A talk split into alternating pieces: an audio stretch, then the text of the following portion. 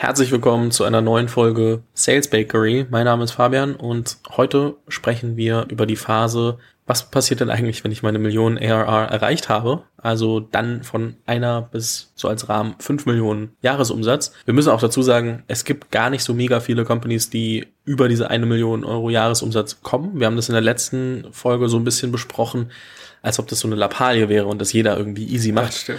Dazu habe ich mir heute wieder äh, Michi Jäger von Kremanski eingeladen, mit dem ich ja hier ein, ein regelmäßiges Format mache, dass wir, dass wir zusammen erarbeiten. Und deswegen, Michi, einmal kurz die Frage, wie viele Firmen erreichen denn überhaupt eine Million ARR? Und was würdest du sagen, warum scheitern viele bei diesem Weg? Hi, erstmal Fabian, freut mich wieder hier zu sein. Ich glaube, durchschnittlich sind die Zahlen, was die Zahlen sagen, vier Prozent aller Startups schaffen eine Million ARR, was schon relativ wenig ist, muss man ja äh, grundlegend sagen. Also ich glaube, meines Erachtens gibt es zwei Gründe. Das ist natürlich schon eine gewisse Anzahl baut etwas, was wahrscheinlich niemand benötigt, ja. Wo man, man will ja in dieser bis eine Million ARA herausfinden, hat mein Unternehmen oder mein Produkt Product Market Fit, ne? Also braucht jemand sozusagen das, was ich baue, oder löse ich wirklich etwas? Ich glaube aber auch auf der zweiten Seite, das ist nur meine persönliche Meinung, da können auch viele wahrscheinlich eine andere Meinung haben. Ich glaube, dass viele auch sehr unstrukturiert arbeiten und immer mit der Angst over to engineeren, bevor ich äh, wirklich Product Market Fit habe. Und ich glaube, dass das schon auch ein großer Treiber ist, weil ich einfach sehr wenig nachvollziehen kann. Ja, wir haben in der letzten Phase sehr viel darüber gesprochen, Prozesse, Prozesse, Prozesse. Das ist ein bisschen, ähm, vielleicht auch ein bisschen stark. Ähm, ich glaube, dass man halt ein gutes Mittelmaß finden muss, dass man etwas baut, ein Produkt entwickelt, aber auch gewisse Wachstumsstrukturen schon mal einsetzt. Wir haben auch darüber gesprochen, dass man erst ab einer Million ARR wirklich Leute ins Sales-Team reinheiert. Wir haben auch dann uns danach nochmal darüber unterhalten, dass es vielleicht gar nicht so allgemeingültig ist. Worauf kommt es denn an? Also was mache ich, also wann sollte ich vielleicht doch früher auch schon äh, eine Organisation aufbauen? Genau, also ich glaube, grundlegend draußen in der, in der Literatur kann man sagen, sagen die meisten Hire der ersten Team ab, ab einer Million. Ich glaube, wir haben schon mal ja, ein bisschen angesprochen gehabt, so ein Early Stage AE relativ zeitig auch reinzuholen, vielleicht ein bisschen Junior Support.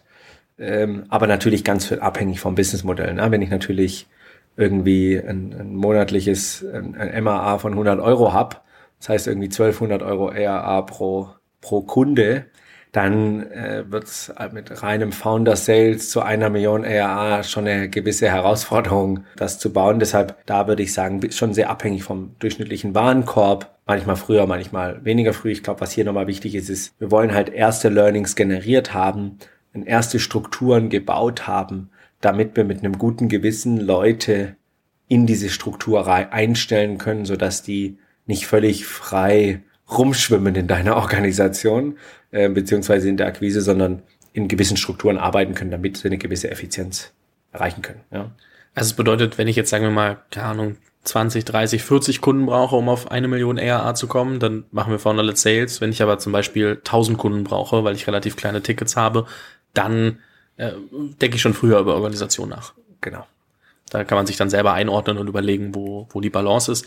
Ist nur wichtig, das dazu zu sagen, dass es halt darum geht, ähm, so ein Mix aus allem zu finden, aber und nichts alles immer allgemeingültig sein kann, aber man versucht so so nah wie möglich äh, ranzukommen. Lass Absolut. uns trotzdem noch mal zusammenfassen, was muss ich eigentlich geschaffen haben, bis ich diese eine Million ERA erreiche? Also, was sind die Grundlagen, über die ich mir Gedanken gemacht haben muss, wenn ich mir jetzt diese Folge anhöre? Ja, also null bis eine Million. Wir sagen ja, bei einer Million haben wir Product Market Fit. Das heißt, wir haben verstanden, dass Kunden, dass wir mit unserem Produkt etwas lösen, was Kunden kaufen und mehr als nur mein persönliches Netzwerk als Gründer sozusagen. Das heißt, ich habe mich darauf konzentriert, einigermaßen Strukturen aufzubauen. Ich habe meine Targets oder mein Ideal Customer Profile ähm, in gewisser Weise definiert. Ich habe Buying Personas definiert und habe versucht, mit einem strukturierten Prozess die an die etwas zu verkaufen.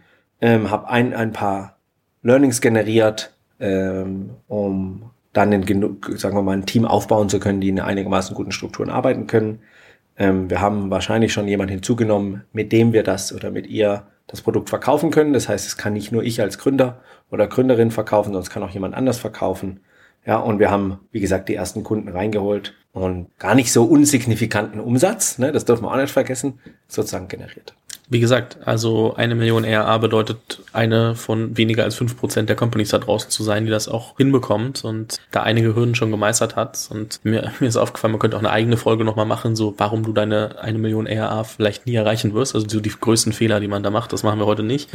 Aber, Aber das heißt halt auch, ne, da kurz ein, je, je besser ich Strukturen schaffe, die gar nicht zu komplex sind, sondern wo, worüber ich feststellen kann, warum etwas funktioniert oder nicht funktioniert, desto besser kann ich am Ende aussteuern. Und das ist das eigentlich, was ich mitgeben wollte. Sagen, guck mal, ist nicht, muss nicht alles ganz random sein, ja, und nicht alles äh, nur irgendwie opportunistisch, sondern lass uns Strukturen bauen, wo, mit denen wir Learnings generieren, sodass wir besser aussteuern können, was dann die Wahrscheinlichkeit erhöht, diese goldene Marke zu erreichen. Am Ende wollen wir trotzdem irgendwie testen, ausprobieren, aber ausprobieren kann ich halt auch nur, wenn ich weiß, warum hat's funktioniert oder nicht. Also wenn ich da dann eben auch das Ganze einordnen kann und wirklich äh, anhand von Daten belegen kann, ob's funktioniert hat oder nicht. Ne? Also ich glaube, viele verwechseln ausprobieren mit wirklich äh, also mit, mit Freidrehen. Also Freidrehen ist es eben nicht. Also du kannst nicht einfach nur draußen rumrennen, einfach mal alles gegen die Wand werfen. Du musst halt schon auch einen strukturierten Prozess dabei haben. Genau, also dieses Product Marketing ist am Ende, ich will herausfinden, was funktioniert und was nicht funktioniert. Ich will nicht nur herausfinden, ob irgendjemand kauft. Ne? Irgendwas zu verkaufen geht schon, sondern ich will herausfinden, dass es wirklich funktioniert. Und ich kann nur Learnings generieren, welche in der Struktur meines Erachtens arbeite, die mir gewisse Daten schon gibt. Es muss jetzt, wie gesagt, nicht immer zu komplex sein, weil alle denken immer, wenn ich über Strukturen und Prozesse rede, dass wir die größte Rocket Science in den nächsten dafür zwölf Monate brauchen, in einem guten strukturierten 80-20 Modell Strukturen bauen,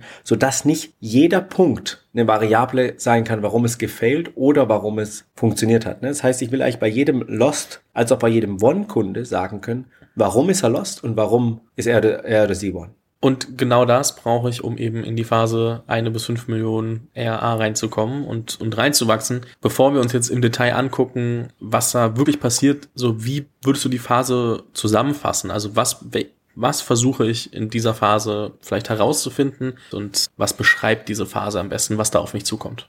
Genau, also ich glaube, diese Phase würde man wahrscheinlich als Go-to-Market-Fit äh, beschreiben. Das heißt davor Product-Market-Fit, jetzt Go-to-Market-Fit oder auch ähm, Generating Predictable Revenue. Das heißt einfach, ich möchte Strukturen aufbauen, die mir Learnings geben, dass ich vorausschauend Umsatz generieren kann. Ne? Also eine klare Forecasting Accuracy in der Zukunft generieren kann und dann auch ready bin, um richtig skalieren zu können, ne? um so viel Learnings generiert zu haben, dass ich vollumfänglich das Team in allen oder die verschiedenen Teams voll staffen kann und mit denen arbeiten kann. Jetzt mal auch noch, äh, ohne in, bei jedem einzelnen Punkt ins Detail zu gehen, aber welche Schritte muss ich dafür gehen? Also mhm. was erwartet mich, auch jetzt in dieser Folge, auf welche Punkte gehen wir da gleich nochmal ein? Ja, ich glaube, es wird eine relativ intense Folge. Ne? Es sind schon sehr viele Punkte meines Erachtens, die man gehen kann. Also ich gehe einmal durch, was ich machen würde. Ne? Punkt eins ist für mich Fokus auf ICP, also Ideal Customer Profile und Segmentierung und Pricing gehen wir gleich nochmal später ein, dann Channel-Analysen, ne, Definition der Demand-Gen-Strategie, Nutzung, Optimierung der bestehenden Lead-Akquise-Kanäle. Dritter Punkt ist nochmal Reevaluation der, der Customer Journey, also wirklich eine Analyse machen. Haben wir bisher Daten sammeln können? Wenn ja, wie können wir die an, anhand dessen die Customer Journey wirklich optimieren? Dann Growth Planning und Goals, also wirkliche Pipeline Planning, Zielsetzung, Hiring Plan, Kommunikationsstrategie. Hier Kommunikation sehr, sehr wichtig, ja, weil ich nicht mehr als Founder oder Founderin rein verkaufe. Dann einstellen, kleines Sales-Team, Rollendefinition glatt ziehen, Onboarding entwickeln, ganz wichtig, Onboarding entwickeln, bevor ich die Leute einstelle. und dann Mitarbeiter up to speed bringen. Gehen wir nochmal auf die 80-80 äh, ein. Dann wiederholbare Strukturen und Prozesse durch Playbooks äh, manifestieren. Dann erst dann drüber nachdenken, wie ich sozusagen Expansion und weitere Wachstumsmöglichkeiten identifiziere. Also würde ich erst dann eigentlich auf den Blue Ocean der Möglichkeit gehen.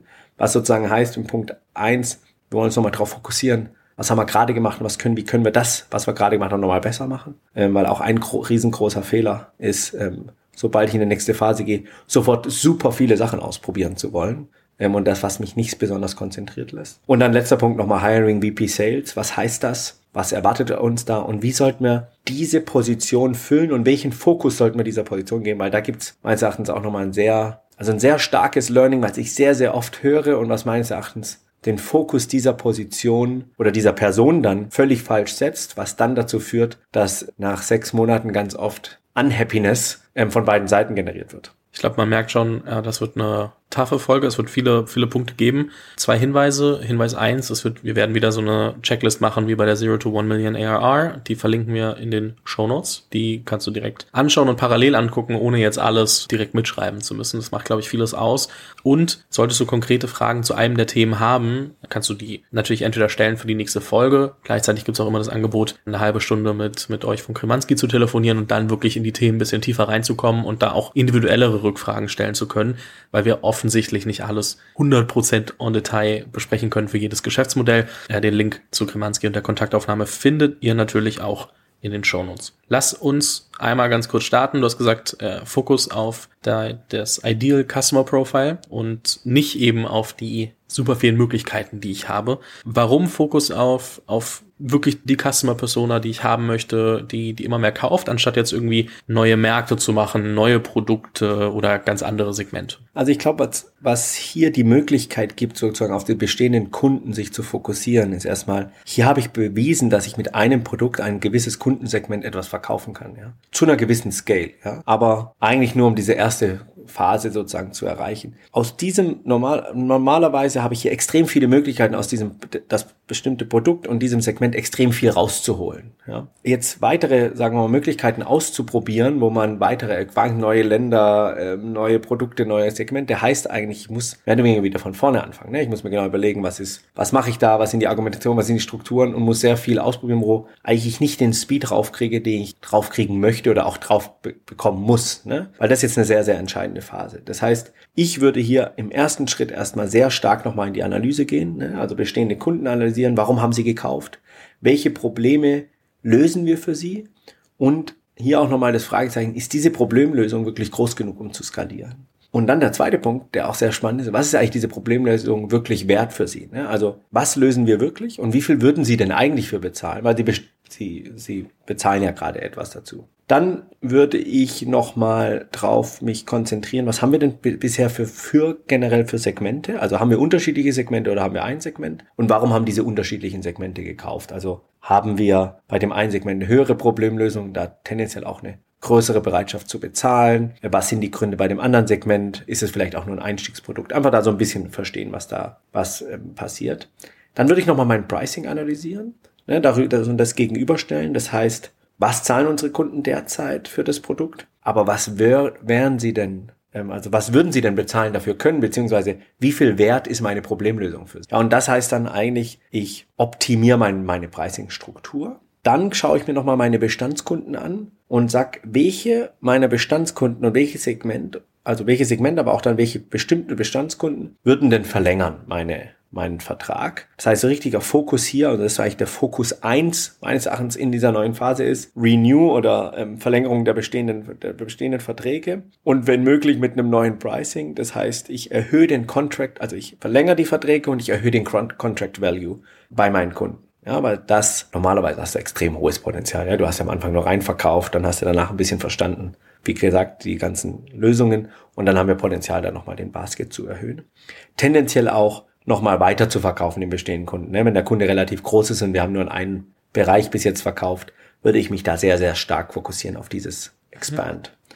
Zweiter Teil, sozusagen die, die wirkliche ICP-Analyse, also die Ideal Customer Profile-Analyse. Welche Kunden sind mit mir am erfolgreichsten? Beziehungsweise welchen Kunden passt meine Lösung am besten zu den Herausforderungen, die ich löse? Und damit auch sozusagen Fokus Nummer zwei. Das heißt, ICP Target Audience Liste. Das heißt, welche in den definierten ICPs, welche potenziellen Kunden kann ich denn da generieren? Eine Liste 100, 200, 300 mögliche Kunden, um mich dann darauf zu fokussieren, mit denen eine sehr starke Customer Base aufzubauen. Ne, keine Distraction neue Segmente, keine Distraction auf ähm, neue Länder, sondern sehr starker Fokus auf das Segment, was funktioniert hat. Also wo mein, wo mein bisheriger Approach funktioniert hat. Weil da habe ich jetzt nicht mehr so viele Fragezeichen. Ich kann da voll draufgehen. Weil diese starke Customer Base später gibt mir viel mehr Freiheit zu raisen, zu wachsen. Ne? Da ist sozusagen der, der zweite Fokus drauf. Das heißt, bestehendes Kundensegment oder bestehende Kunden weiter ausbauen, und durch das, beste also das bestehende Segment identifizieren und dann sich da eine Targetliste bauen und sich voll auf das zu fokussieren, weil das sind, wie sagt man da, ähm, auf Berlin-Deutsch, low-hanging fruits. Ja. Bitte entschuldigt mal mein, mein Englisch in allem, ähm, sehr schwer das rauszubekommen, aber ähm, da eigentlich sind, sind, kann man am meisten rausholen und dann auch wirklich massiv Wachstum generieren. Gibt es Dinge oder, oder auch Kennzahlen, KPIs, die sich viele Gründer in so einer Phase anschauen, die aber komplett irrelevant sind und irgendwie fälschlicherweise in den Fokus rücken? Ja, ich glaube, man ist halt sehr schnell distracted bei den gesamten Möglichkeiten, die der Markt noch so bietet. Ja, ich sehe, wir sehen Firmen relativ schnell expandieren, wir sehen Firmen relativ schnell Produkt diversifizieren ohne eigentlich das volle Potenzial wirklich ausgeschöpft haben. Das heißt, man ist dann eigentlich, man guckt sich das, die, die Potenzen der verschiedenen Möglichkeiten an und ist dann davon eigentlich fast ein bisschen geblendet, ja. Und die Phase, sagen wir mal, eins bis fünf oder eins bis zehn Millionen, wir wollen uns ja auf eins bis fünf konzentrieren, da geht es wirklich, da geht es wirklich zu, zu zeigen, dass der Markt mich skalierbar will. Ich will zeigen, dass ich, dass meine Strukturen funktionieren, meine Argumentationen funktionieren und deshalb will ich mich da so drauf fokussieren, ja. Die Möglichkeiten, die laufen einem nicht weg, ja. Und klar, wenn ich jetzt unendlich Geld habe, könnte ich mich auf mehrere Möglichkeiten fokussieren, aber es ist relativ gefährlich, weil ich mich wahrscheinlich dann nicht auf das, den Ausbau des bestehenden Business konzentriere oder die, die richtige opt optimalen Strukturen für das, was ich eigentlich gezeigt habe, was richtig ist. Und das ist die große Gefahr. Deshalb würde ich sagen, selbst eigentlich, selbst wenn wir sehr viel Geld haben, würde ich fast mich noch erstmal darauf fokussieren, das zu manifestieren. Ich glaube, was da eine richtig wichtige Rolle spielt, und du sprichst auch an, und man muss, glaube ich, nochmal sagen, ist halt Fokus auf Dinge, die replizierbar sind und ähm, sich nicht immer wieder einfach ohne Plan in so ein neues äh, Abenteuer zu stürzen und zu sagen, ich mache eben neuer Markt, neues Produkt, neues was auch immer, sondern erstmal zu sagen, okay, wir haben herausgefunden, wir sind darin gut, wir versuchen das zu optimieren, damit möglichst weit zu gehen. Also 20 Prozent von dem, was wir machen könnten, schaffen 80 Prozent des Ergebnisses und dann erst irgendwann fülle ich das später auf, wenn halt wirklich eine Organisation schon besteht und wir sagen können, okay, jetzt bauen wir halt parallel da drin äh, Erweiterungen für unser Produkt, neue Segmente, was auch immer. Ich glaube, man muss das manchmal auch wieder, wieder so runterbrechen und sich vor Augen führen, dass man, ja, sich einfach da schnell auch von so quasi egomäßig leiten lässt, ne? so, ich könnte ja jetzt dies machen, ich könnte jetzt das machen und wie cool wäre das denn? Und äh, Weil auch zu halt hoher Wachstumsdruck äh, ne, generiert wird. Ne? Ich muss jetzt da so schnell, ich sehe den Wachstumsdruck gar nicht, sehe die Wachstumsmöglichkeit gar nicht in dem, was ich bis jetzt gemacht habe. Es wird auch viel von ähm, von den Geldgebern natürlich erwartet, dass die wir schaffen viel Erwartungen oder viel Druck, dass das gemacht wird. Und ich glaube, hier ist es Sauber Fokus. Ne? Also wenn ich zwei Sachen gleichzeitig mache und sei es zwei verschiedene Märkte, zwei verschiedene Segmente oder dann habe ich nicht Fokus und den optimalen Fokus auf das eine. Ja, und kann es dann auch nicht optimal ausbauen. Das heißt, neuer Markt erst, wenn ich mein Playbook soweit ready habe? Oder? Ja, wenn ich zumindest das, das sehe, dass ich, ja, kann man sagen, das Playbook ready haben, wenn ich sehe, dass, dass ich da das ein gutes, also dass ich replizierbare Prozesse habe und eigentlich dieses Segment ohne mich läuft, ne? und dass es wirklich funktioniert und ich auch da das volle Potenzial, vielleicht noch nicht ausgeschöpft, aber zumindest ausschöpfen kann, ohne dass da zu viele Fragezeichen sind. Ne? Weil das andere kostet sehr viel Geld und ist ja eigentlich schon wieder wie so ein Hoffnungsprodukt, dass ich es da auch hinkriege.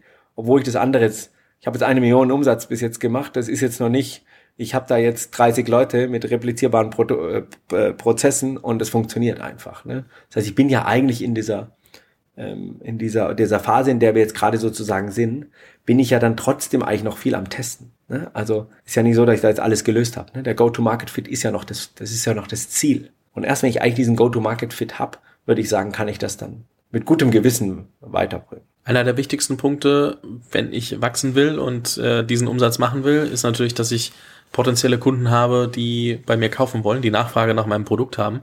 Das heißt, wir müssen uns auf jeden Fall anschauen, so wie kriege ich eigentlich eine wirklich gute äh, Demand-Gen-Strategie, wie man äh, im, im, im Berlinerischen, wie du so gesagt hast, ähm, dazu sagt. Also wo finde ich denn die Leute eigentlich und wie kriege ich das hin, ähm, dass ich da einen, einen, also dass ich herausfinde, welche Akquisekanäle für mich am besten funktionieren?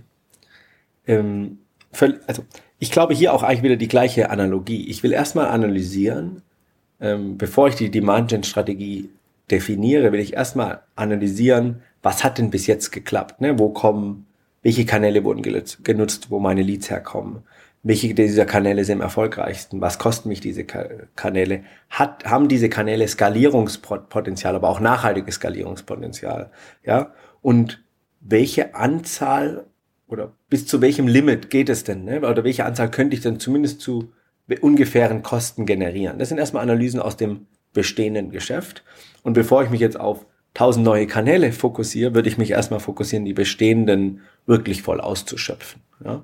Und dann will ich eigentlich zwei Sachen analysieren. Ne? Ich will gucken, okay, ich habe mein ICP definiert und möchte dann schauen, wo tummelt sich denn dieses ICP rum? Wie kann ich denn zu den definierten, also den untergesetzten Buying Personas in diesen, in diesen Targets, wo, wo, wie kann ich die denn erreichen? Mit welchen Argumentationen habe ich die, oder auf welchen Kanälen, welchen Argumentationen habe ich die bisher erreicht? Wie weit kann ich das ausspringen? Und dann kann ich schauen, okay, die bestehen haben sehr starke Limits. Wenn das so ist, dann muss ich mir überlegen, was sind denn andere Kanäle? Oder ich baue erstmal die bestehenden Kanäle aus und gehe dann sozusagen in weitere Kanäle, die ich in dieser Demand-Gen-Strategie ähm, eigentlich herausgefunden habe, wo die sich tummeln und habe dann definiert, mit welchem Approach ich pro Kanal sozusagen rangehe. Auch da trotzdem nochmal die Rückfrage, einfach weil bestimmt nicht jeder die, die ähm, ja, letzte Folge gehört hat. Ja, kann man dann, kann man dann auf jeden Fall nochmal nachholen. Aber welche Kanäle muss ich mir denn anschauen? Also so, was sind die typischen Kanäle, die ich mir auf jeden Fall forciere und welche sind vielleicht verlockend, aber meist nicht ganz so perfekt?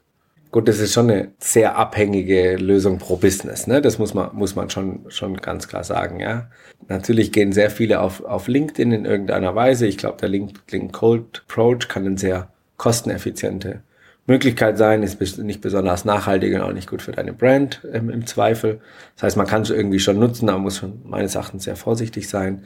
Ich glaube, klar, Performance Marketing ähm, über die bekannten Kanäle sind möglich, relativ teuer, würde ich sagen, inzwischen. Deshalb gehen ja sehr viele auf Content, um darüber sozusagen Expertise oder Brand Awareness zu bauen und dann hinter sozusagen mit einer Performance entweder durch ein Outreach ähm, schriftlich oder dann auch durch Sales Team sozusagen zu gehen ich glaube, äh, nach wie vor ist es trotzdem spannend, auch über Messen zu gehen. Äh, muss man sich immer sehr genau überlegen, wie man das dann macht und wie man das Beste rausholt. Hier glaube ich auch nochmal ganz wichtig, dass ich sehr genau nachvollziehen kann, was da passiert ist. Das heißt, wir setzen eigentlich immer da so Kom Kampagnen auf, wo wir sagen, guck mal, wir haben jetzt die Messe, wir hatten die Kosten, wir hatten die Mitarbeiter, diese Zeit, dann haben wir die Anzahl Leads generiert, die sind alle dann mit dem Source-Typ dieser Messe und können damit genau nachvollziehen, was, was über den, über die Customer Journey sozusagen mit denen passiert ist und wie viel wir am Ende rausgeholt haben, so dass wir dann beim nächsten Mal, wenn die Messe ansteht, nicht wieder nach Bauchgefühl hören, ach, da hat Spaß gemacht, äh, da gehen wir jetzt wieder hin, sondern hat sich das der Invest, die Zeit, also der Gesamtinvest gelohnt für das, was rausgekommen ist. Und ich glaube, da kann man eigentlich viel, viel ausprobieren, ähm, was, was funktioniert da. Ne? Wir sehen ja, dass Marketing immer zu größeren Herausforderungen äh, oder größeren Herausforderungen gegenübersteht, durch die extreme Anzahl von Content, aber auch durch die extrem teuren ähm, Performance-Marketing-Kanäle plus die Datenschutz-Restrictions. Deshalb ist natürlich Sales ähm, rückt immer mehr in den Fokus. Aber da muss man sich einfach genau überlegen, was sind, äh, was können Themen sein, die wir ausprobieren können. Aber auch wie gesagt, in dieser Phase lieber das Bestehende ausbauen als Neues ausprobieren. Du hast gesagt, wenn ich mir die Kanäle angeguckt habe und eine Demand-Gen-Strategie erstellt habe, dann muss ich mir die Kundenjourney nochmal angucken. Was bedeutet das im Detail? Also was schaue ich mir hier nochmal an? Ähm, was möchte ich damit erreichen, mir diese Kundenjourney jetzt nochmal genauer anzuschauen? Ja, wir wollen uns jetzt ja sozusagen vorbereiten eigentlich auf, auf eine gewisse Skalierung. Ne? Wir wollen wissen jetzt, die nächsten Schritte werden sein, wir wollen stärker wachsen, wir werden auf jeden Fall ein Team bauen, ähm, oder Team einstellen und wir wollen das Team ähm, zur Höchstleistung äh, bekommen. Und das ist aber wichtig, dass wir uns nochmal genau an, anschauen, wie ist denn derzeit die, die Customer Journey strukturiert? Ist sie end-to-end -end gedacht? Also haben wir alle Phasen, vor allem Onboarding und also den, den Customer Success, den Land and Expand, also den, den ähm, Upsell-Prozess sozusagen oder Aktivierungsprozess wirklich definiert, haben wir das drüber gedacht. Ähm, dann wollen wir eigentlich mal die Daten analysieren und gucken, haben wir denn Blindspots innerhalb der, sagen wir mal, der großen Phasen, ne? irgendwie Demand Gen, Qualifizierung, Dealflow, Customer Success, ähm, haben wir Blindspots innerhalb des, der Funnel-Schritte, ja, da sehen wir ja ganz oft, dass einfach Funnel-Schritte nicht eindeutig sind. Das heißt, ich habe dann unglaublich hohe Anzahl von potenziellen Kunden in einer Phase und eigentlich muss ich in jeden, in jeden Kunden oder Lead reinklicken, um zu verstehen, wo der eigentlich steht. Das gibt uns nicht, sagt uns dann viel zu wenig aus. Ähm, oder haben wir zum Beispiel extreme Conversion Rates, Abfälle in Phasen, ne, wo wir dann sagen, keine Ahnung, da sind irgendwie 80 Prozent reingelaufen und danach kommen nur noch 20 Prozent raus. Dann müssen wir uns mal genau angucken, was sind denn da die Themen? Also ist es ein Strukturierungsthema, weil wir zu viele Phasen, weil sozusagen an Phasen gespart haben, ne? weil viele haben sozusagen den Fokus lieber wenig Phasen ähm, anstatt viele Phasen. Ich glaube, Phasen einzuloggen für einen Vertrieb ist nicht so schwierig. Wenn er mir was aussagt, kann ich sehr viel lernen. Deshalb lieber sehr klare Phasen. Ähm, und dann gucken wir da, okay, was können wir da nochmal glatt ziehen? Ja, auch zum Beispiel eine Phase, so eine On-Hold-Phase. Äh, das sehe ich eigentlich in den meisten Firmen haben einen, einen On-Hold-Stage. Das ist meines Erachtens die schlimmste Phase, weil was sagt die mir aus? Ja, ein Vertriebler packt immer, wenn der Kunde irgendwie sich nicht entscheiden will, diesen Kunden in On-Hold. Das, äh, das kann man sehr einfach umgehen, ne? indem ich einfach sage, guck mal, ich habe ich habe klare Prozesse, ich will lieber ein No als ein Maybe. Ne? Das heißt, wenn der Kunde innerhalb, keine Ahnung, für vier Wochen keine Aktivität hat, geht er on Lost. Oder wenn er keine Entscheidung oder sie keine Entscheidung geht er auch on Lost. Und lieber starte ich dann einen neuen Sales Approach in sechs Monaten. Aber die packen die Firmen dann da rein und holt, weil er sich sechs Monate lang nicht entscheiden kann. Aber sechs Monate keine Entscheidung heißt, ich habe ein No, weil er gerade keine Entscheidung oder sie keine Entscheidung trifft. Und dann fange ich das Thema wieder von vorne an. Und solche Phasen würden wir da glatt ziehen, weil wir daraus keine Learnings ziehen oder auch die eigentlich den die sozusagen Sales Cycle ähm, ähm, Zahlen kaputt machen. Ne? Das heißt, da wollen wir raus und gucken uns auch nochmal an, ähm, haben wir haben wir ähm, sozusagen dieses Land and Expand definiert, ne? haben wir einen Aufbau guter Kundenbeziehung, Ausbau des Produktes innerhalb des Unternehmens strukturiert, weil das ist ja eine enorme Möglichkeit, um Wachstum zu generieren. Man muss auch dazu sagen, es ist super wichtig. Ne? Also wenn man sich jetzt mal, wenn man ganz weiter denkt, dann äh, irgendwann landen viele der Firmen, die, die diese Phasen schaffen, ja auch irgendwie an der Börse, oder viele ja. einige. Und da schaust du dir dann die, die ähm, Net Retention Rate an, also Absolut. auch zu gucken und aber auch, wie weit. Und das ist der wichtigste, also die Net Retention Rate ist eigentlich die wichtigste KPI am Ende in der Zukunft. Für genau. spätere, für spätere Runden oder dann auch den IPO. Das heißt auch wirklich zu zeigen, dass die Kunden bei dir bleiben und bei dir mehr Geld ausgeben. Ähm, und das musst du natürlich ähm, schon früh irgendwie anfangen zu implementieren, weil sonst hast du zwar immer neue Kunden und schüttest oben mehr rein, aber wenn die danach halt wenn du dann trotzdem pro Kunde im nächsten Jahr weniger Geld verdienst, weil die Kunden abspringen, hast du halt verloren und du musst da halt wachsen. Und deswegen ist es so wichtig, das möglichst früh zu machen. Also um das mal zu, dazu zu sagen und diesen Zusammenhang zu erstellen, an der Börse wirst du äh, und auch eben in nächsten Runden genau daran gemessen. Also diese Net Retention Rate ähm, signalisiert sozusagen Sustainability, ne, eine Nachhaltigkeit in deinem Wachstum. Ja, und deshalb ist die so unglaublich wichtig. Und die meisten Firmen strukturieren vor allem am Anfang nur ihre Akquise, weil das ist jetzt ja der wichtigste Teil. Aber wenn man sich das mal genau anschaut, ist halt, sagen wir mal, wenn man unser Bildschirm die gesamte Kundenjourney ist, dann ist halt die Akquise so zwei Zentimeter, ne? Und die restlichen 20 ist so mein Customer Lifetime. Und deshalb ist so wichtig dieses Onboarding auf der einen Seite, haben wir ja letztes Mal besprochen, aber dann dieses den Kundenbeziehungsausbau, ne? also nicht nur von der Beziehungsseite, sondern natürlich dann auch von der von der Selling-Seite sozusagen sich stark darauf zu fokussieren und das ist wirklich sehr sehr wichtig, ähm, auch sich das anzuschauen, bevor wir richtig skalieren, ne? weil wenn wir da richtig große Anzahl von Kunden reinhauen, muss das hinten raus, die müssen alle sehr gut ongeboardet werden, weil wir wollen sie da nicht verlieren und wir wollen sie richtig gut ausbauen, weil da holen wir das richtige Business ähm, am Ende sozusagen raus. Letzten zwei Themen noch zur Kundenjourney. Ne, haben wir in den bestehenden Kunden wieder unterschiedliche Segmente, das haben wir ja vorne schon mal analysiert, aber da ist auch wirklich nochmal wichtig, müssen wir die Strukturen und den Funnel tendenziell anpassen. Vor allem, wenn wir jetzt SMB und Enterprise haben, beides haben die unterschiedliche Prozesse.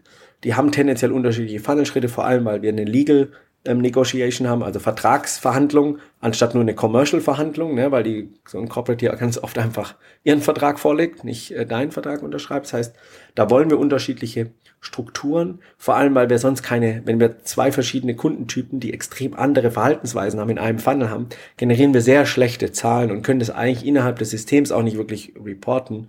Ähm, und deshalb wollen wir uns das nochmal angucken. Und dann passen wir die Customer Journey anhand dieser Daten an, die wir haben, ziehen das nochmal glatt, ja, bevor wir dann sozusagen, oder beziehungsweise das sozusagen dann die Grundlage, wo wir dann in dieses Growth Planning, Pipeline Planning eigentlich gehen. Wo wollen wir eigentlich hin in den nächsten, sagen wir mal, 12 bis 18 Monaten und wie werden wir das dann erreichen? Endlich an einem Punkt, wo alle denken, boah, geil, es geht endlich wieder ums Geld verdienen und nicht nur um, um, die Analyse. Aber man sieht, äh, man kann sehr viel äh, Basics und, und, äh, und, und Groundwork machen, bevor man einfach nur über, wie schmeiße ich da mehr Zahlen rein, ähm, nachdenkt. Und ja, wahrscheinlich muss man sich auch da Gedanken machen, wie strukturiere ich eigentlich mein, meine Wachstumspläne und dann irgendwie auch dass ich da ja eine saubere Strategie habe und wirklich weiß, wonach schaue ich eigentlich und nicht nur, ach, ich schmeiß mal ein paar mehr Leute oben in den Funnel und gucke, dass unten wieder mehr rauskommt. Deswegen die Frage, wie gehe ich das an? Fair und sehr, sehr wichtige, sehr, sehr wichtige Phasen. Also ich habe sagen, bevor ich eigentlich jetzt Leute einstelle, will ich mir nochmal ganz klar machen, wo will ich hin. Also Ziele setzen, welchen Umsatz will ich anhand welches Kundensegments eigentlich erreichen. Ja? Dann setz, plane ich mir eigentlich sozusagen meine Pipeline vor. Das heißt, ich definiere mir pro Kundensegment, wie viel Leads brauche ich eigentlich, um das Ergebnis zu haben. Und dafür benötige ich sozusagen eine Conversion Rate Planung anhand zumindest der großen Phasen. Ne? Irgendwie MQL, dann die Qualifizierung zum SQL, zum Angebot, zum ähm, Close Deal. MQL, SQL, kannst du gerne Marketing Qualified Lead und Sales Qualified Lead. Das heißt, Marketing durch Content qualifiziert den Lead zu einem, oder den Prospect zu einem gewissen dass wir einen gewissen Informationsstand über den Kunden haben. Tendenziell haben wir dem oder der Kundin auch dann gewisse, gewisse Informationen schon mitgegeben, dass der Intent, also das Interesse hoch ist und dann Sales übernimmt sozusagen und qualifiziert äh, den Kunden zu einem SQL, also eigentlich vor einer Demo und fragt noch mal ein paar Sachen ab, gibt noch mal ein paar Sachen mit, sodass der Kunde wirklich ab SQL sind alle gleich qualifiziert. Es ist kein Unterschied, ob die direkt reingelaufen sind zur Demo, über Outbound, über Inbound. Ab dem Zeitpunkt haben wir die alle gleich. Und diese Phasen wollen wir sozusagen planen. Ne? Das heißt, wie viele Leads brauchen wir vorne? Müssen wir eigentlich vorne in den Funnel schmeißen, um unten x Deals rauszubekommen? Ähm, und wenn ich diese Conversion Rate eigentlich in den Phasen definiert habe, kann ich im nächsten Schritt eigentlich wie so ein Human Capacity Planning machen. Was heißt es? Ich plane eigentlich, wie, vor allem in der Qualifizierungsphase, wie viel Leads muss ich einem Mitarbeitenden geben pro Tag? Ja, oder gebe ich dem und was kommt dann hinten raus, um dann sozusagen die Übergabe an den Account Executive zu machen? Wie viel Termine benötigt die Person, um sozusagen at Capacity zu laufen, um dann sozusagen auch diese Ziele zu erreichen? Das ist sozusagen Hand in Hand. Ne? Ich habe Gesamtgrowth Goals, dann habe ich die Rollen Goals, die ich setze, plus die vorgefertigten Conversion Rates, die ich plane. Dann das Human Capacity Planning, wie viel Leads gebe ich pro Mitarbeiter hin, um dann genau zu wissen, um das Ziel zu erreichen, brauche ich diese Teams sozusagen für. Und dann im letzten Schritt ist, ich habe ja also in dieser Growth Phase, mit welchen Argumenten ähm, möchte ich die verschiedenen Segmente denn angehen, damit ich die, das Interesse dieser Segmente wecke, aber auch dass ich durch gewisse Argumente ihnen aufzeigen kann, was ihre Herausforderungen sind, die ich löse, so dass sie dann mit mir gehen und was es ihnen eigentlich wert sein sollte für, für zu bezahlen. Ja? Heißt sozusagen Gold, Conversion Rate, dann Human Capacity und dann Kommunikation. Das sind die Planungen, die ich jetzt sozusagen als nächste Schritte konkret eingehe, so dass alle wissen, das ist sozusagen, das ist sozusagen das Ziel. Lass uns mal ganz kurz äh, zwischendrin nochmal so eine, so eine Rückfrage stellen. Ich meine, alles davon hört sich ja super logisch an und ähm, wir wissen ja offensichtlich nicht jeder oder jede Gründerin, die gerade zuhört, ist schon in dieser Phase.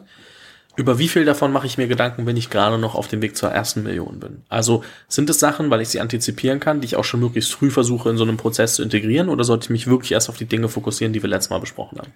Ähm, also das sind eigentlich schon viele Sachen, die ich davor zumindest schon mal angegangen bin. Das heißt, mhm. ich, ich reevaluiere eigentlich viele okay. Sachen davon. Ne? Ich kann ähm, ich kann den Lead Conversion Rate nach bestem Gewissen zumindest schon mal vorgeben oder kann mir mal anschauen, was, was sind denn da Durchschnittszahlen auf mein Business Model und kann mir damit mein Human Capacity Planning oder meine Planung eigentlich schon mal ganz gut machen. Das sind schon Sachen, die ich sozusagen vorher angegangen bin. Auch Kommunikation habe ich mir, wenn möglich, pro Segment schon vorher ausgedacht, habe dann verschiedene Segmente mit verschiedenen Argumenten mal ausprobiert, habe dann gesehen, das Segment funktioniert. Mit dem Argument haben wir ja oben auch schon mal die Analyse sozusagen gemacht. Mit welchen Argumenten haben wir denn verkauft? Das heißt, ich fange jetzt hier nicht mehr von Scratch an, sondern ich nehme das Bestehende und optimiere es eigentlich und bringe es in eine sehr, sehr klare Struktur. Ich würde sagen, davor haben wir es in eine Struktur gebracht, in irgendeiner Weise, und jetzt bringen wir es in sehr, sehr klare Strukturen, dass wir dann auch wissen, okay, stelle ich denn jetzt zwei, drei oder eher vier, fünf ähm, neue Mitarbeitenden im Vertrieb ein. Apropos neue Mitarbeitenden. ähm, ich muss jetzt, also je nach Modell, haben wir gerade am Anfang schon besprochen, habe ich schon ein paar Leute oder ich fange jetzt an, äh, Leute, Leute einzustellen. Wir haben in der letzten Folge so ein bisschen über, über Sales Recruiting gesprochen, aber ich glaube, äh, wir müssen das jetzt hier natürlich nochmal ein bisschen, äh, bisschen klarer incentivieren. Wonach suche ich denn jetzt eigentlich, wenn ich anfange, sagen wir mal, die ersten drei bis fünf Mitarbeitenden zu heiren? Also ich glaube, das Wichtigste ist erstmal für mich zu definieren, welche Rollen benötige ich denn? Ja, je nach meiner Customer Journey habe ich pro Hauptphase unterschiedliche, unterschiedliche Rollen. Ich glaube, HubSpot nennt das Lifecycle Stage. Ja, das ist ein schönes Wort dafür. Das heißt, ich definiere nochmal, okay, welche Rollen benötige ich? Was ist die Anforderung an diese Rolle? Was ist der Name? Sagen wir mal, der Sales Development Representative definiere ich, okay. Was sind die Hard Skills? Was sind die Soft Skills, die ich brauche? Was ist vielleicht auch das Erfahrungslevel? Das Erfahrungslevel ist sehr abhängig davon, welche Ziele hat diese Rolle. Ne? Das heißt, ich definiere ganz klar die Ziele dieser Rolle und ich setze mir nochmal klar voraus, auf welchem, auf welchem Kundensegment arbeitet denn diese Rolle, weil es schon einen großen Unterschied macht, ob ich jetzt zum C-Level von einem Corporate spreche oder zum Produktmanager von einem Startup. Ne? So, das ist schon, hat schon eine andere Art von, von Mitarbeiter benötigt. Das heißt, da definiere ich nochmal klar, die Ziele setze ich nochmal klar und damit kann ich auch berechnen, welchen Vergütungsmodell ich sozusagen da, dahinter lege. Ja? und kann dann sagen, okay, das lege ich dann für jede Rolle einmal sozusagen fest und habe dann ganz klar definiert, nach was ich suche, was ich dafür bezahle und was meine Erwartungen an diese Rolle sind. Ja.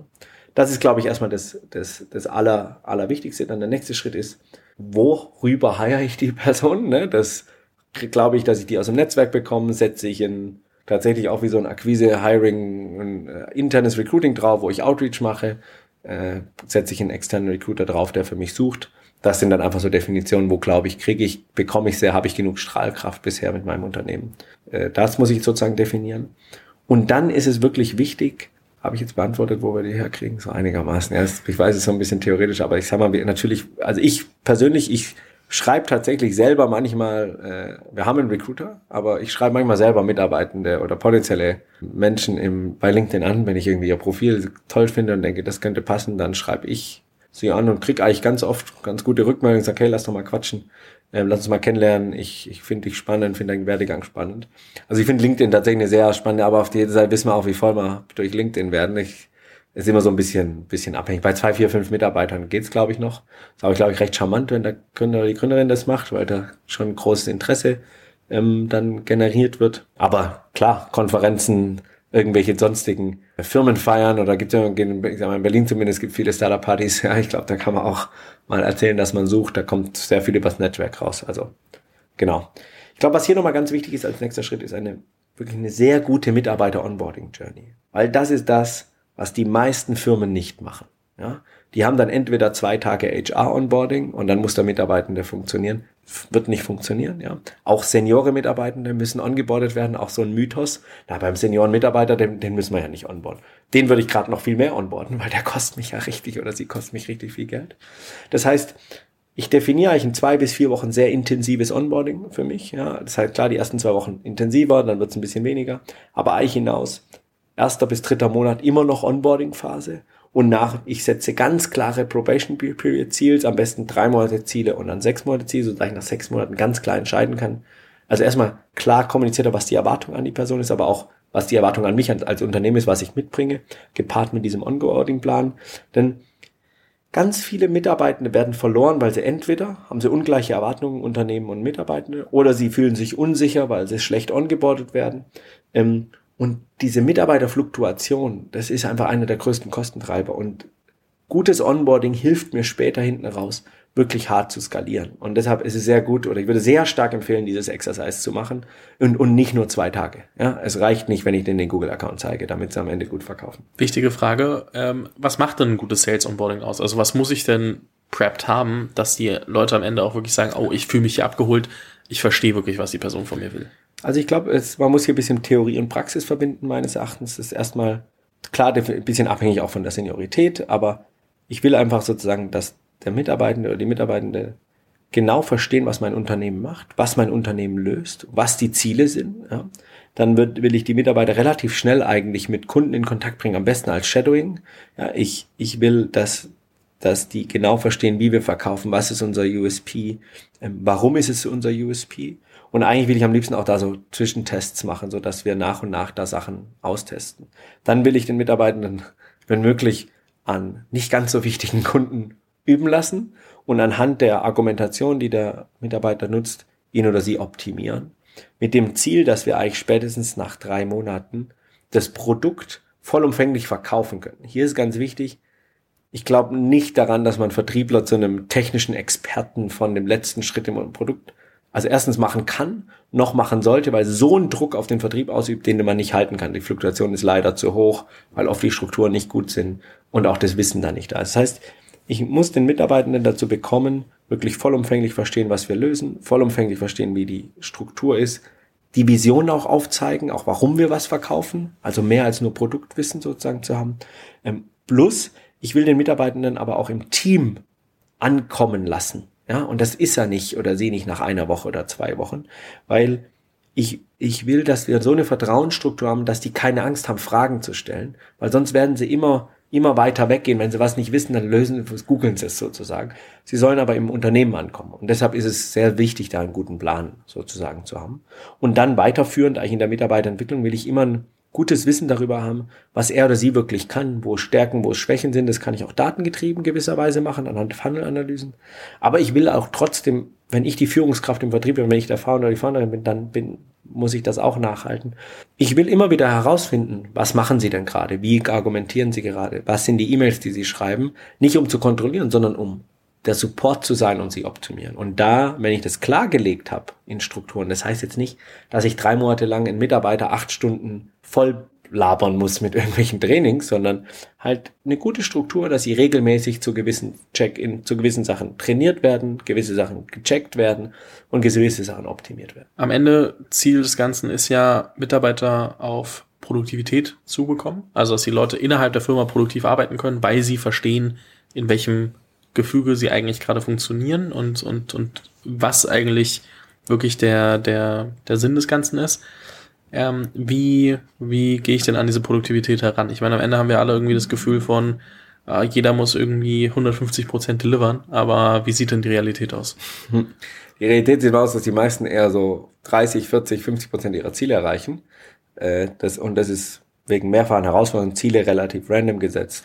Keine Mitarbeiter-Onboarding und Entwicklung und kein starker Fokus auch drauf, weil ich viel zu schnell zu viel hire und mich gar nicht um die Leute sozusagen kümmern kann. Das heißt, mein erstes Team will ich eigentlich aufbauen, drei bis fünf Mitarbeiter oder Mitarbeitende. Ich will die dann, wie gesagt, gut onboarden und dann ist mein Ziel die 80-80-Rule. Das heißt, 80 Prozent meiner Mitarbeiter erreichen 80 Prozent ihrer Ziele. Ja? Wenn ich das geschafft habe, dann kann ich eigentlich mich wirklich auf die Skalierung konzentrieren und dann nach und nach ähm, Leute nachheiern und die immer wieder dahin bringen. Ja? Das ist tatsächlich nicht so einfach zu erreichen. Ne? Und deshalb ist es umso wichtiger, dass die Leute gut ongeboardet und gut entwickelt werden. Und die eigentlich, was nutze ich dafür, ist eigentlich Sales Enablement im Vertriebsteam. Das heißt, Sales Enablement ist die Strukturierung von Onboarding, ist die Strukturierung von Mitarbeiterentwicklung, tendenziell noch Career Passing dazu. Und dann fülle ich diesen, diese Strukturen mit Leben, ja, dass die weiterentwickelt werden in unterschiedlichen Sachen, ja, also sei es Sales-Metriken, sei es Sales-Taktiken, sei es Pitches, sei es irgendwelchen E-Mails, keine Ahnung, sei es Kollaboration. Das heißt, ich habe wirklich einen Sales Enablement Approach, um langfristig eine hohe Qualität meiner Mitarbeitenden sicherzustellen und eigentlich mit, wie gesagt, mit dem Ziel, eine hohe Produktivität der Mitarbeitenden zu ziehen. Anstatt immer konstant nur zu heilen und 20 Mitarbeiter zu haben, die 30 Prozent ihrer Ziele erreichen, da können wir uns selber ausrechnen. Ja, wenn sie 60 Prozent erreichen, brauchen wir nur 10. Ja, und so, das sind halt ähm, da ist stark, also starker Fokus auf diese Produktivität, weil sehr gute Mitarbeiter können weitere Mitarbeiter viel einfacher als Mentor oder Mentee übernehmen, äh, Mentor übernehmen und dann sozusagen die, ähm, die weiter fördern und ne, mit ihnen gemeinsam den Weg zu gehen. Ja, das deshalb sehr, sehr wichtig. Produktivität ist hier die, die KPI. Bin ich dann schon an einem Punkt, also ich meine, wir, wir halten fest, es ist ein Zielzustand und wir können jetzt, glaube ich, nicht im letzten Detail alles runterbrechen, um zu sagen, das, das, das, das, das sind die Gründe, dass es nicht funktioniert, weil wenn wir das jetzt noch machen, dann schaffen wir unsere, unsere Struktur an sich nicht.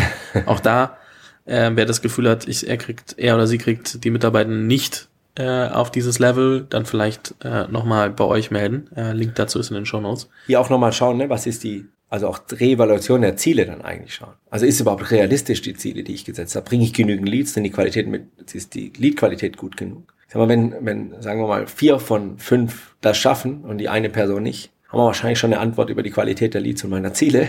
Ja, ähm, aber ich glaube, da muss man einfach schauen, was muss ich machen, damit ich die, die hinbekomme und auf welche Teile muss ich drauf achten, absolut. Bin ich aber, wenn ich da hinkomme, schon an einem Punkt, dass ich endlich Playbooks machen kann und irgendwie Strukturen schaffen, so dass es wirklich einfach einfach in Anführungszeichen äh, skalieren kann? Oder wie sieht das aus? Ja, ich würde sagen, du bist eigentlich schon davor fast ready sozusagen, um, um Playbooks zu machen. Ne? Du hast ja sozusagen ICP reevaluiert und neu definiert. Du hast die Customer Journey glatt gezogen anhand an deiner, deiner Analysen. Ähm, du hast die Kanäle definiert, du hast die Strukturen nochmal reevaluiert und glatt gezogen. Das kannst du absolut in, in, in Playbooks packen. Du kannst es zusätzlich adden, ausprobieren, welche Sales Methodologies könnten sozusagen passen, das nochmal definieren, ja. Ähm, und dann auch nochmal überlegen, was sind denn die Cadences für die einzelnen Teams, also in welcher Struktur werden sie den Kunden oder die Kundinnen angehen, ne? mit wie oft werden sie angerufen, was für E-Mails, was sind Follow-up Rules and Regulations und das kann ich auf jeden Fall in, in ein Playbook dann packen. Stupide Frage. Ja. Was gehört eigentlich alles so ein Playbook? Ähm, eigentlich das Playbook ist sozusagen the single point of truth für alle Sachen, die ich mache. Das heißt, für wie wie die, äh, die Customer Journey, die Regelwerke darunter, die Prozesse, Commission Models, Buying Personas, Targets, ICP. Also alles, was ich mache, wenn ich dazu eine Frage habe, kann ich das im Playbook nachlesen. Mhm. Ja, die größte Herausforderung mit Playbooks ist erstens sie zu erstellen. Ja, die meisten machen dann so ein drei Monats Projekt Playbook erstellen und dann liegt das Playbook für drei Jahre. Ja. Ab dem Zeitpunkt, wo das Playbook nicht mehr up to date ist, das Playbook eigentlich tot. Ne? Weil dann wird es nicht mehr meine Single Point of Truth, sondern ich frage irgendwelche andere Leute. Deshalb die größte Herausforderung bei Playbook ist nicht, es zu erstellen, sondern es up to date zu halten.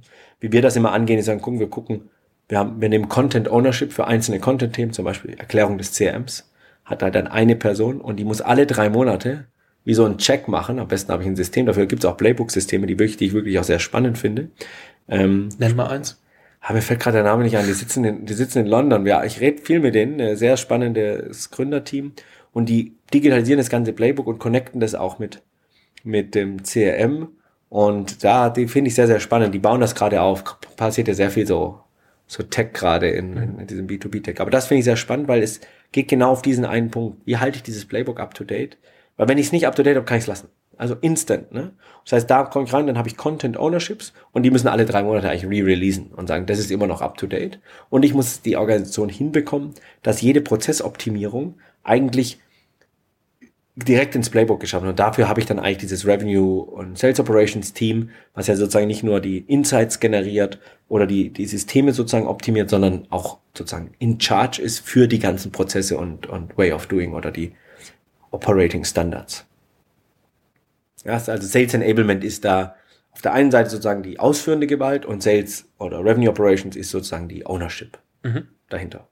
Und dann bin ich eigentlich schon, ich sag mal, dann habe ich schon sehr, sehr viel gemacht. Hört sich auch so an, als bräuchte man dafür ein Jahr, ne? Das braucht man eigentlich nicht, sondern es geht schon, das kann man schon sehr effizient gestalten, weil wie gesagt, hier ist auch immer wichtig, Prozesse und Strukturen müssen einfach sein, nicht Rocket Science. Das heißt, wenn du den Prozess sechsmal erklären musst, ist da wahrscheinlich der falsche, ja, weil das dann auch niemand beigebracht bekommst, sondern es geht meines Erachtens eigentlich relativ in überschaubaren Zeiträumen. Ja, aber dann bin ich eigentlich sozusagen ready und sage, guck mal, jetzt kann ich das gut testen. Ich kann dann das bestehende Business auch austesten, aber kann mir dann auch überlegen, wenn ich das sozusagen, also wenn ich es hingekriegt habe, dass 80 Prozent meiner neuen Mitarbeitenden 80 Prozent ihrer Ziele erreichen ähm, und habe die Strukturen gut in, in, in Playbooks abgebildet, kann ich mir sozusagen überlegen, wie kann ich jetzt mich um die Expansion kümmern.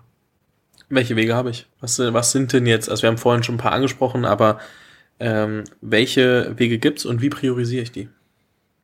Sehr faire Frage. Also ich würde tatsächlich höchste Priorität auf das bestehende Kundensegment und Kunden, bestehende Kunden sehen. Das heißt, Upsell, Cross-Sell ist natürlich ein enorme, enormes Potenzial. Jetzt nicht bei allen Business Models, aber bei vielen.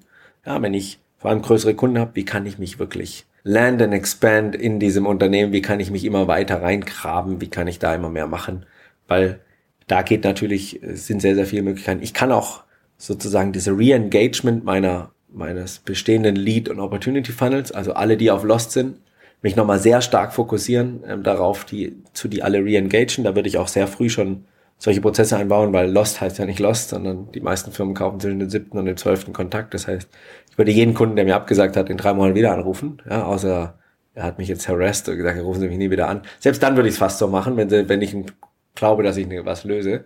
Ja, ähm, aber das heißt, darauf sehr stark fokussieren, den Ausbau, das Re-Engagement.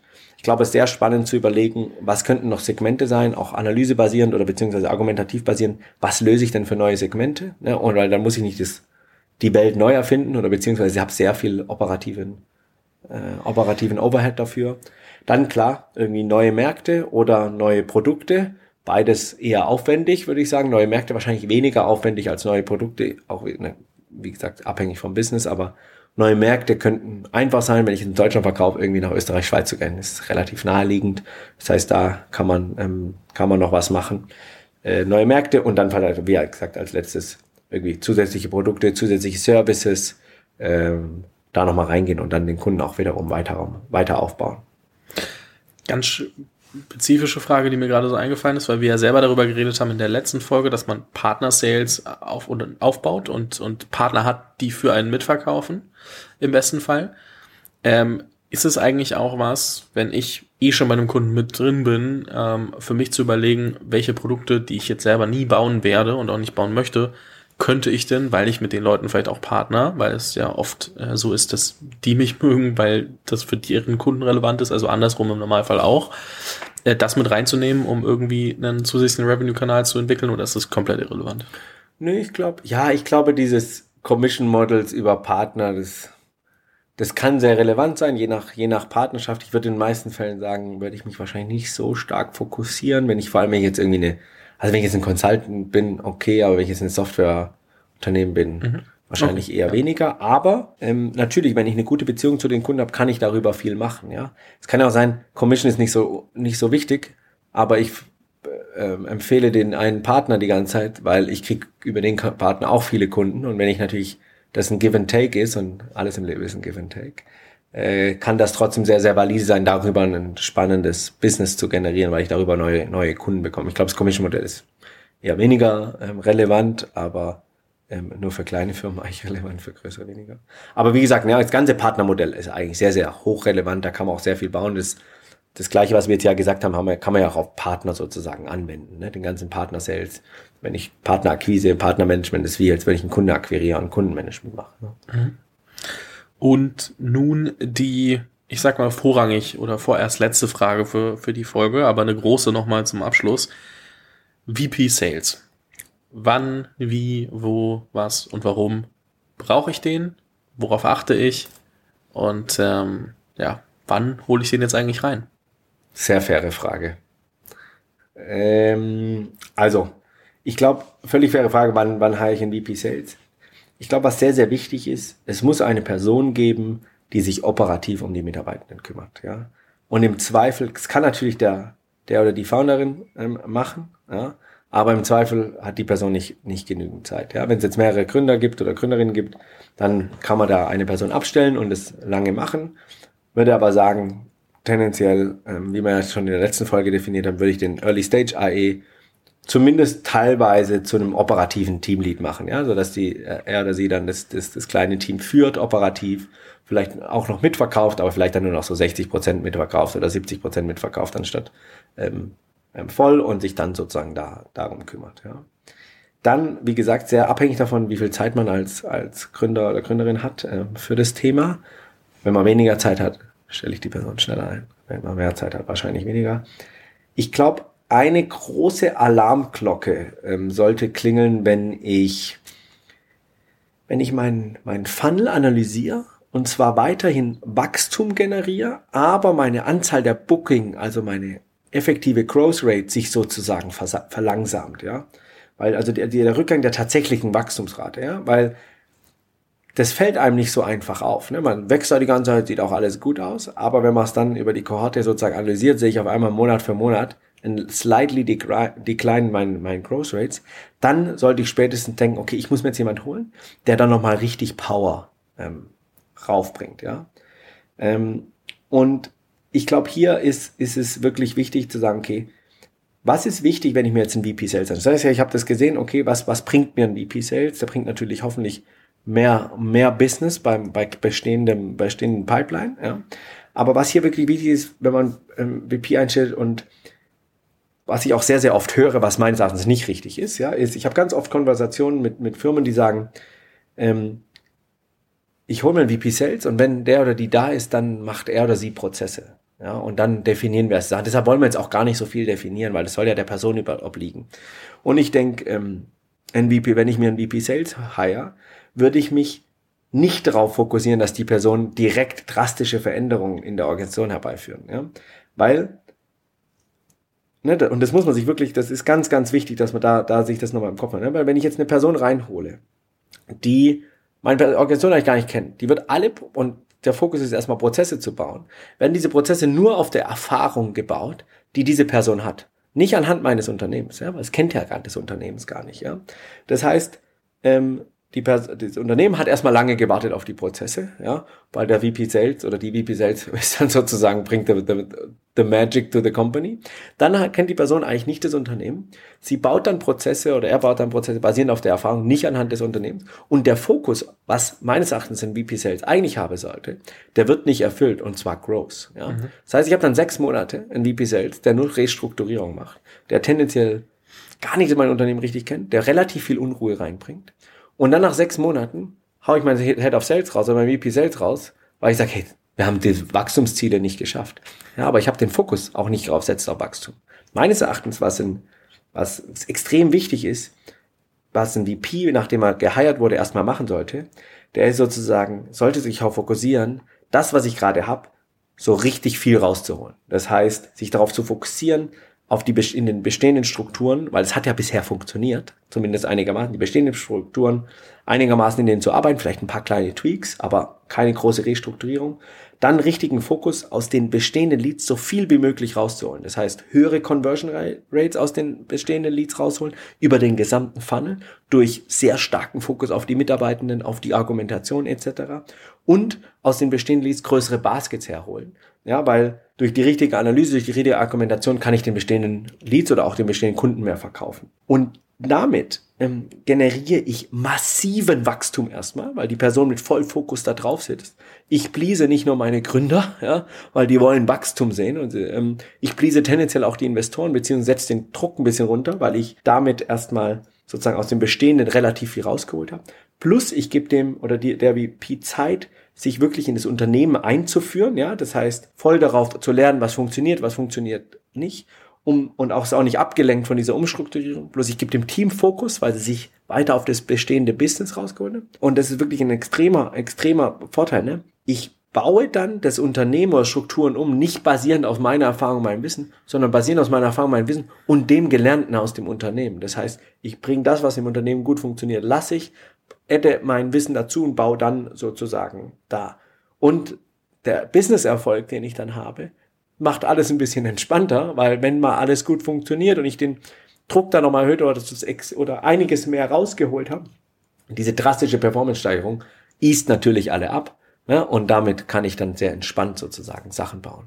Und das ist wirklich, das ist etwas, was ich extrem oft sehe und auch sehr, sehr oft höre. Ja?